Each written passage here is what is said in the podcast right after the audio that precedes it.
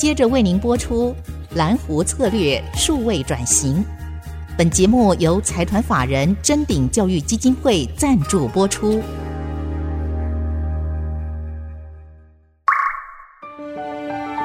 蓝湖策略数位转型，让主持人简真富与您提升决策品质与产业升级，掌握先机。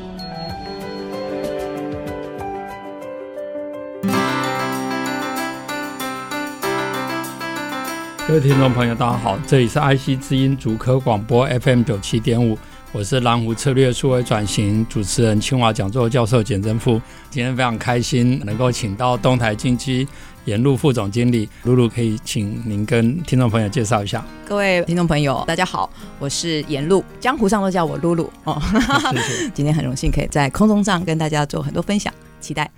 呃，露露，江湖上大名鼎鼎哈，但是我们今天非常荣幸能够请到您。东海经济是成立于一九六九年，嗯，而且它是一个台湾的隐形冠军，特别是。工具机产业，我们知道是整个工业之母。那您可不可以先也介绍一下东台的一些集团的状况？好啊，其实我们东台金机呢，其实是成立在一九六九年，也就是明年，其实我们就要五十五岁了。哇，哇恭喜恭喜！我也是蛮期待的哈。那我们蛮特别的是，在工具机大部分在台湾都是从中部起家，但是我们是少数从高雄、从南部起家的工具机厂。那东台一开始的发起哦，基本上其实是一个日本人，是哦，所以一个日本的技师加上。台湾几个好朋友，所以东台的东西代表的是日本的东瀛，加上台湾，哦，所以我就一直说，我们其实一开始就是个混血儿啦，是、呃、台日混血这样子的概念。那呃，东台从南部起家的时候呢，我们一开始其实就是做的比较是偏向专用机，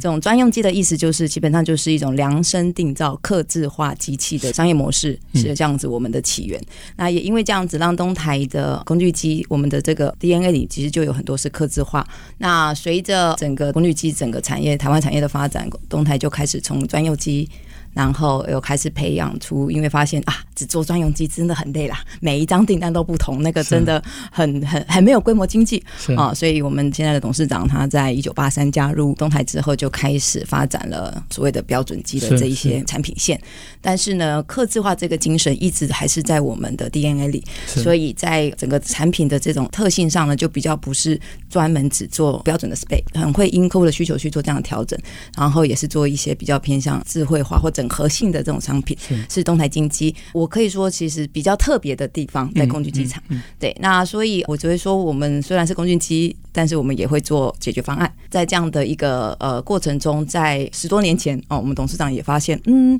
自己做也挺辛苦的哦，好像也是一个该打群架的时候来临了。所以我们在二零零三的时候就开始做策略，开始往集团的方向去走，然后就开始从台湾有荣天金机、亚太精英。华泰，然后到二零一五的时候，我们再去欧洲买了两家，呃，也是工具机厂，所以在。近十年来就比较形塑成一个像集团这样子的一个工具机集团，但我们当然整个集团的宗旨还是提供这些工业、这些制造的这些客户最需要的一些制造上的一些解决方案。是，但我的产品可以有工具机，也可以有一些啊、呃、所谓的 solution。是，嗯、哇，这个露露真是如数家珍哈。不过我们现在就了解，就是说，第一个当然东台，诚如刚刚露露的分享，它是一个。台日的一个技术合作的一个合作创业，那另外一方面，你们是从专用机开始。那当我们知道专用机，因为你要刻制化，而且你要累积很多十八般武艺，才能够应付不同的、嗯、呃客户的需求。嗯、那当然，呃，颜瑞雄董事长他本身就是呃机械的专业，然后有领导公司，你们其实已经到第二代、第三代都能够把它经营得非常好。嗯那我想要从这个角度来切入，就是说，当我们知道专用机有专用机的挑战，好，那但是另外一方面，专用机因为它针对特殊的用途，所以它可以更好的去提升生产力啊、良率等等。那但挑战就是在你们制造商。嗯。那通用机的话，它可以可能有比较大量，所以它在生产成本可以下降，但是可能它需要具备一些就没那么弹性。对对，在生产端，它自己要去买通用机来适合它的状况。那您可不可以大概分析一下，就是说，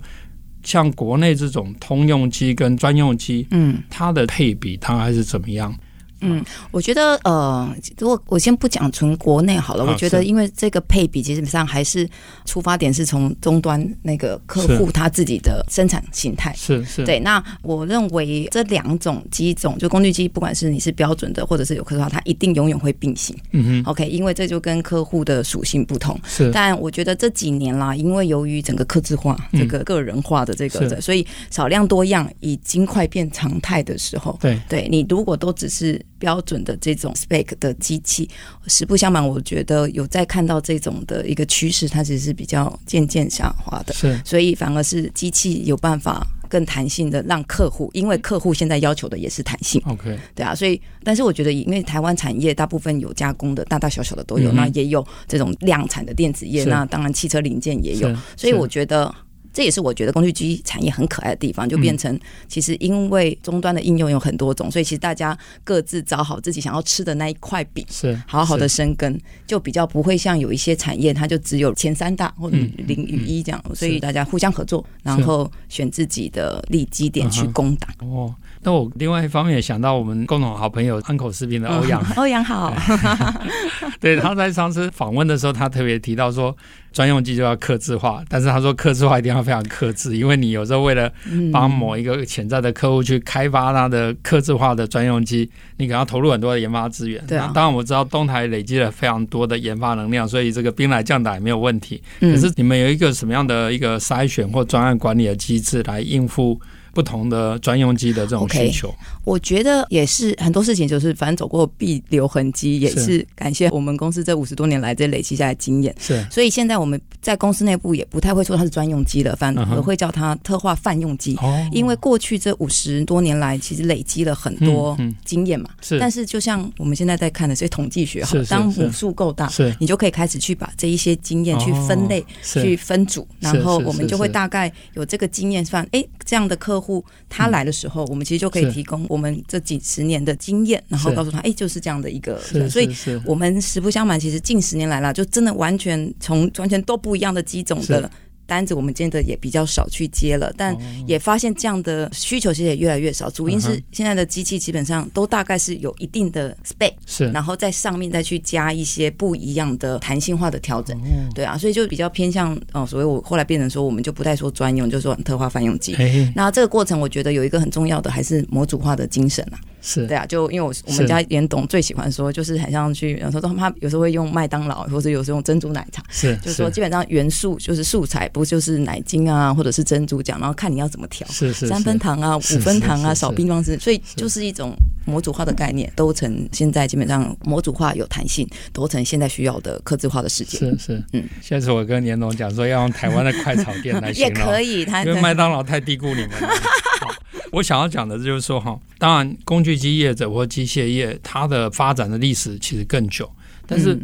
半导体产业它的演化速度快，快，所以我在蓝湖策略这个书里面有提到，其实半导体它刚开始的时候。它的复杂度没那么高的时候，他们也是专用机，他们叫 ASIC、嗯、（Application Specific IC），就特殊应用的基底电路。比如说那时候有什么音乐卡里面就一个，对，就一个晶片，然后电动玩具或什么它的特殊的晶片，然后慢慢随着它复杂度变高，历史演进的过程，就像您刚刚讲，呃，动态五十几年累积的经验，所以他们开始把它 IP 化，IP 化就会产生一些专门卖模组化的智慧财产或设计的。比如说像 ARM，比如说像国内的力旺，或者比如说还有人专门把很多的 IP 去帮别人设计，像创意电子，像这个致远做所谓的 IC 设计公司、设计服务公司，然后他又在演化。我觉得你刚刚用的那个名词，他说你是特化泛用机，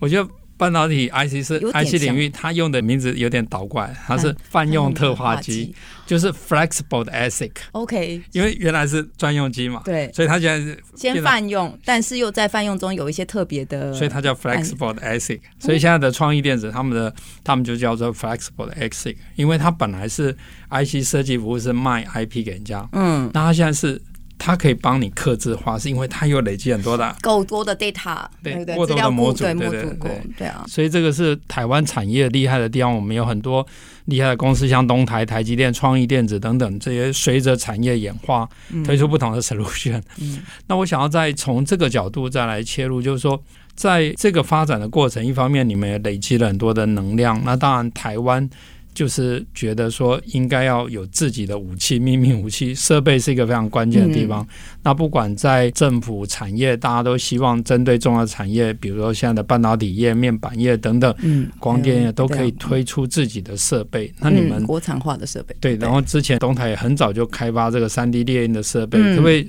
就某一个设备自己的研发的状况跟大家分享？东台怎么样把这样的能量累积起来，然后去开发一个特殊泛用机，还是泛用特殊机？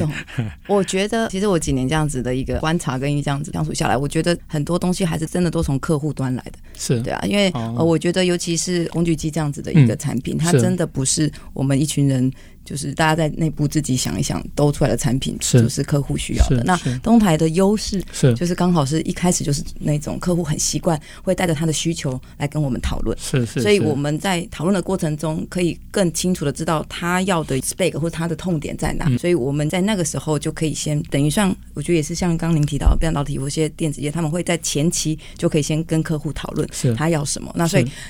都出来的这样子的一个产品，其实就我有点觉得它就不会浪费资源，因为就不会，例如说 over 啊 design，或者是就是做了不是客户要的。那我觉得这个其实是东台这几十年来的这样子的累积下来的过程中的重要元素跟共通点。那其实三 D 列印也是啦，三 D 列印的精神也是在于就是一次印出要的，很省材料，然后呼应接下来世界的永续。是是 是，对。我想刚露露她也分享了整个东台的。一个演化的过程，而且特别是刚刚提到，就是说，因为在台湾有一个在地非常强的这个机械产业，所以可以跟台湾的客户在很早就 engage，然后去针对它特殊的应用，所以让将来的生产力、良率都可以做更好的提升。那我们这一段先休息一下，我们接下来再继续请教露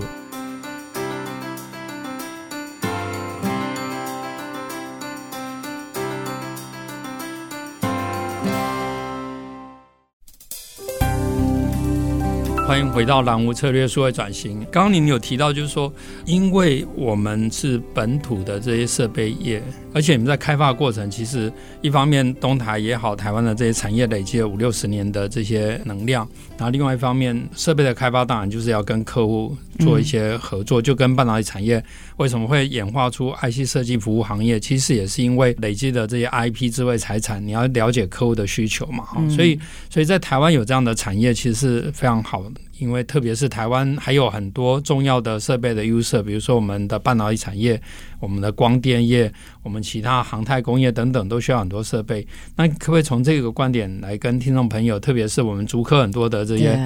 user 做个说明？好啊，应该说还是回到先从客户端的使用的那个，因为工具机本来叫做就是工作之母嘛，是产业之母，所以我记得我一开始进公司的时候，就想说再去分析，哎，我们的客户群的时候，才发现，哇塞，真的是各行各业都有。嗯那因为工具机只要有金属的，都有我们的市场在。是对。那所以我觉得也因为这样，基本上呃，台湾的产业当然就是你说从一般的这种加工到现在的科技，嗯，从精度，从我老板最喜欢说的就是从 MIU 到这种很小到很大都有。是是。对啊，那所以我觉得其实东台，因为我刚刚提到在一开始呃就很习惯，也常常是跟客户一起讨论需求的这样子的 DNA 下，我们基本上累积了这些经验，觉得基本上。其实是对于足科现在的听众朋友们，你们可以呃多多 来多多跟那个我们其实台湾的工具机的竞争力，我觉得也是在这数十年中已经累积了一个一定的能量。这个能量代表的是可以跟客户对谈，谈出你们的需求，然后开发出你们要的设备。因为就像刚刚教授您提到的，就是不管是半导体 IC 制程，对他们来说是最重要的口，所以其实是很需要呃。有特别的秘密武器，这个设备对啊，那所以我认为台湾的工具机就是，当然我不会说只有我们东台啦，就是在这样子的一个环境下，那就会有搭配。其实台湾工具机是很强的一个生态系嘛，哦，这样子的一个部分，我觉得对于这个产业的一个未来还是保持蛮大的信心的。对，而且我觉得台湾的这些半导体厂、高科技，他们有个特点，就是说，虽然我们过去大部分的设备是从国外进口，嗯、但是台湾因为要创造额外的，不管是在挑战它良率生产力的时候，多半都有能力自己再去做一些调整，调整，不管是在硬体端或软体端。嗯、那也因为这样的调整，才发挥台湾独门或是额外的价值。但这样的调整有些时候是隔靴搔痒的，因为这设备毕竟从国外进来的，嗯，甚至有些时候你调了半天，国外的大厂它会绑住一些，对它有些是黑盒子，嗯、或者有一些你调了半天，哎，他来保养的时候啊，他就知道原来你做了这件事情，对，那他可能让其他的客户会说，哎，我我今天为什么买你的设备？那个 A 公司可以做的比较好，我做不好，嗯、你的你的 know-how 有不小心可能就会这样。对，但我想，如果今天是跟一个台湾的一个设备厂商来合作的话，我想在这上面，因为都在这个生态系统里面，相对来讲，第一个可能有机会更深入，对不对？是。那另外一个就是说，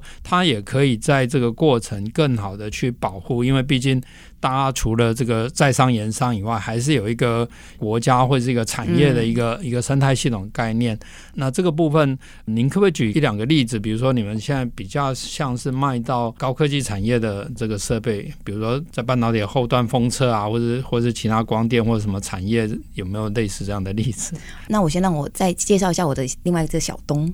是，其实东台在一九九二的时候，其实我们有成立另外一间公司叫东杰，东杰科技。哦、对对。那所以刚刚提到的这个。半导体或电子。比较相关的，从他们是从面板开始，然后才开始往这这近几年再往半导体的设备去发展。那我就直接讲东杰的这个案例好了，因为调机的过程中，基本上他们是最多案子的。嗯、那我知道，其实这个其实就是一个对我而言，它到底是个投资还是一个花费？基本上这也是我们在讨论的事，因为每一次的调机，就是也是我们大批人马要这样子进去，然后调的好与不好，或者是这一些需要投入的人力跟技术，有时候在一开始台的时候其实不知道。嗯嗯。所以我认为，在攻打新的产业，对我们来说，从工具机要跳到半导体产业的时候，其实有很多的时候就是就是了吧。是，对你如果真的想对一个新市场，或是觉得大家是有这样的一个使命，想要把国家台湾国家代表队这种嗯感觉，有的时候就是投了这个前期的这种人力的这种，我们叫它打样也好，或者是售前调剂也好，就先开始做。然后，因为我觉得客户也因为这样会感觉到我们的诚意。因为老实说，你讲到一个重点，国外的这些设备的确好，可是他们真的。另外一个很现实的，真的很贵，贵的不只是设备，还有那些人。对，他们从出门就开始算出差